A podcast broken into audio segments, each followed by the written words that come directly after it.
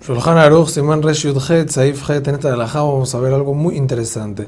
Una persona que ve y presencia la columna de sal que viene siendo la esposa de Lot cuando se volteó a ver cómo se estaba destruyendo Sedom y Amorá. Tiene que decir dos verajot. La primera, el juez de la justicia. Esta verajá se dice lo alenu cuando una persona presencia un fallecimiento o cuando una persona pierde a un familiar cercano. Esta verajá sería por la esposa de Lot. Y ahí mismo tiene que decir una verajá por Lot.